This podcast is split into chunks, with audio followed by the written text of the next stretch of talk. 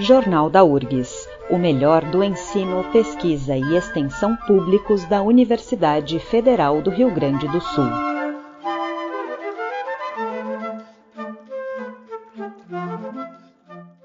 Neste Jornal da URGS apresentamos o quadro especial sobre as pesquisas realizadas aqui na universidade.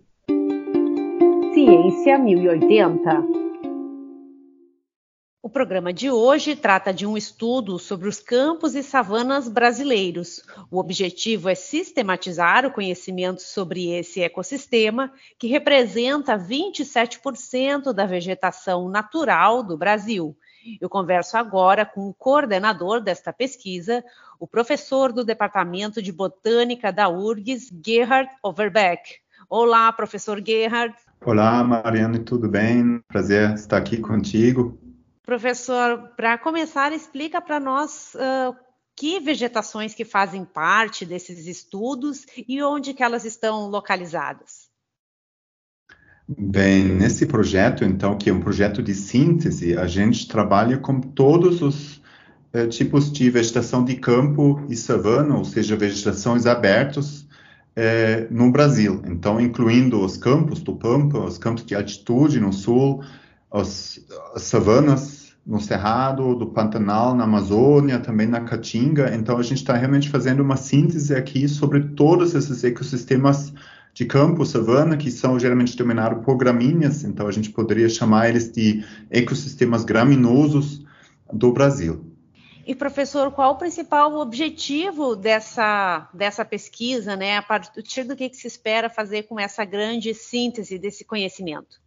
Pois é, assim, um objetivo, uh, talvez o ob objetivo principal é mesmo apresentar essa síntese, né? Então, porque até então o conhecimento sobre sistemas de campo e savana foi, estava muito fragmentado na literatura, né? Então, é, obviamente tem diferentes grupos de trabalho que, que estudam esses ecossistemas, a sua biodiversidade, sua dinâmica, seu valor, né, sua importância para a conservação, mas até então faltou uma perspectiva mais integrada. Então, é isso que a gente tenta fazer aqui, então, nesse projeto, que é um projeto apoiado pelo Centro de Síntese em Biodiversidade e Serviços Ecossistêmicos um, do CNPq.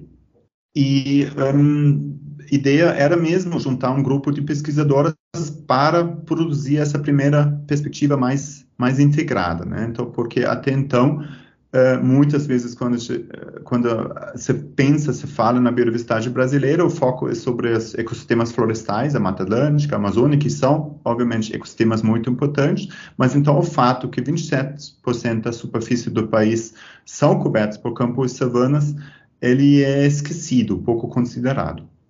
E professor, já foi publicado recentemente um artigo com alguns dos resultados. Quais são os principais pontos desse estudo? Nesse estudo que foi então recentemente publicado na Perspectives in Plant Ecology, Evolution and Systematics, a gente mostra principais, as principais características ecológicas dos diferentes tipos de ecossistema de campo e savana, né? Então, o que, que eles têm em comum? O que, que as diferencia numa abordagem nem tanto sobre a composição de espécies, né? Por exemplo, as plantas, mas mais na fisionomia vegetal, discutindo os principais determinantes ecológicos. Né? Então, eh, como esses é, é, ecossistemas se mantêm, qual é a sua dinâmica, quais os fatores que os influenciam, né? clima, solo, regime de distúrbios, etc. Né? E também a gente um, discuta o estado de conservação desses sistemas né? e apresenta uma, uma proposta de terminologia, como tratar esses sistemas na pesquisa justamente para integrar melhor as atividades de pesquisa e também conservação futuramente. Professor, e falando sobre a conservação desse ecossistema, um dado importante é que 46% desse, desse ecossistema já foi perdido. Quais são as principais causas dessa negligência? Bom, de forma geral, os ecossistemas de campo e savana no Brasil têm sido menos valorizados na conservação do que florestas, né? Isso é uma, uma questão histórica, assim, na verdade, não só no Brasil, mas em outras uh, regiões uh, tropicais subtropicais do mundo, a gente enxerga o mesmo padrão. Então, tem pouco tempo que esses ecossistemas são considerados na conservação. A gente vê isso no Brasil, assim, eu acho que é, é, é de fato uma questão cultural, né? A gente um, tinha para muito tempo a principal lei da, da, proteção da vegetação, o Código Florestal, né, que já traz o florestal no nome.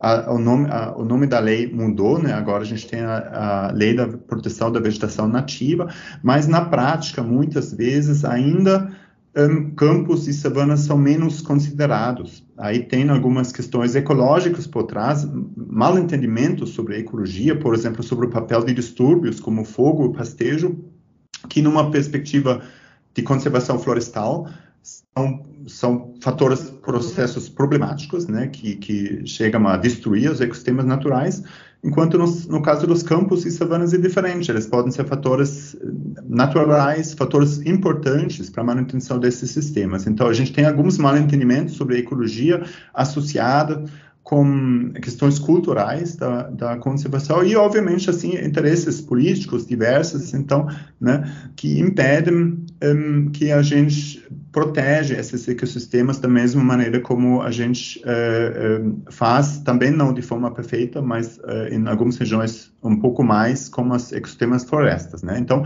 na verdade, o, uma das mensagens principais desse artigo é que os campos urbanos devem ser considerados da mesma forma na conservação como ecossistemas florestais, como outros sistemas como banhados, né? A gente sabe que no Brasil, assim, de forma geral, obviamente, a conservação desses ecossistemas naturais um, ainda tem muitas lacunas e problemas.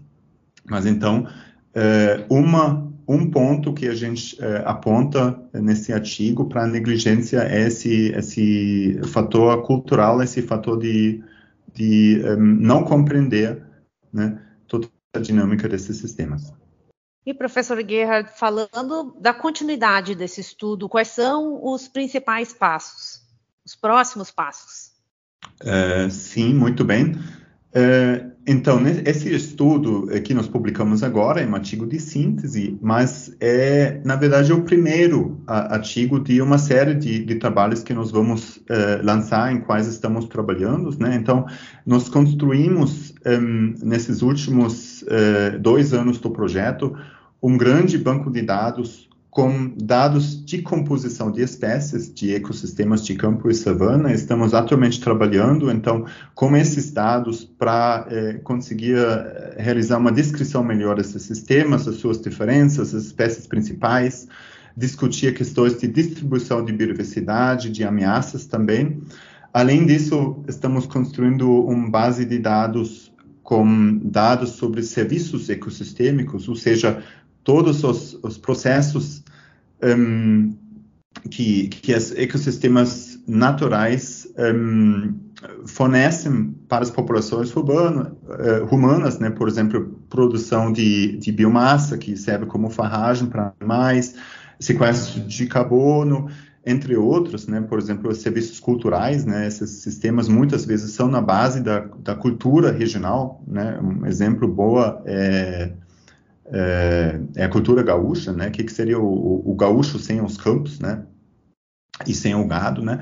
Então a gente vai é, nos próximos é, meses trabalhar esses dados e a ideia é lançar vários artigos com diferentes aspectos sobre biodiversidade, serviços ecossistêmicos, também conservação e restauração, né? Desses ecossistemas de campo e savana. Tá certo, eu conversei com o professor do Departamento de Botânica da URGS, Gerhard Overbeck, falando sobre o estudo dos campos e savanas brasileiros. Professor, obrigada pela entrevista. Eu que agradeço, muito obrigado e sigo à disposição. Obrigado. Jornal da URGS, uma produção do Departamento de Jornalismo da Rádio da Universidade. Apresentação e edição de Mariane Quadros.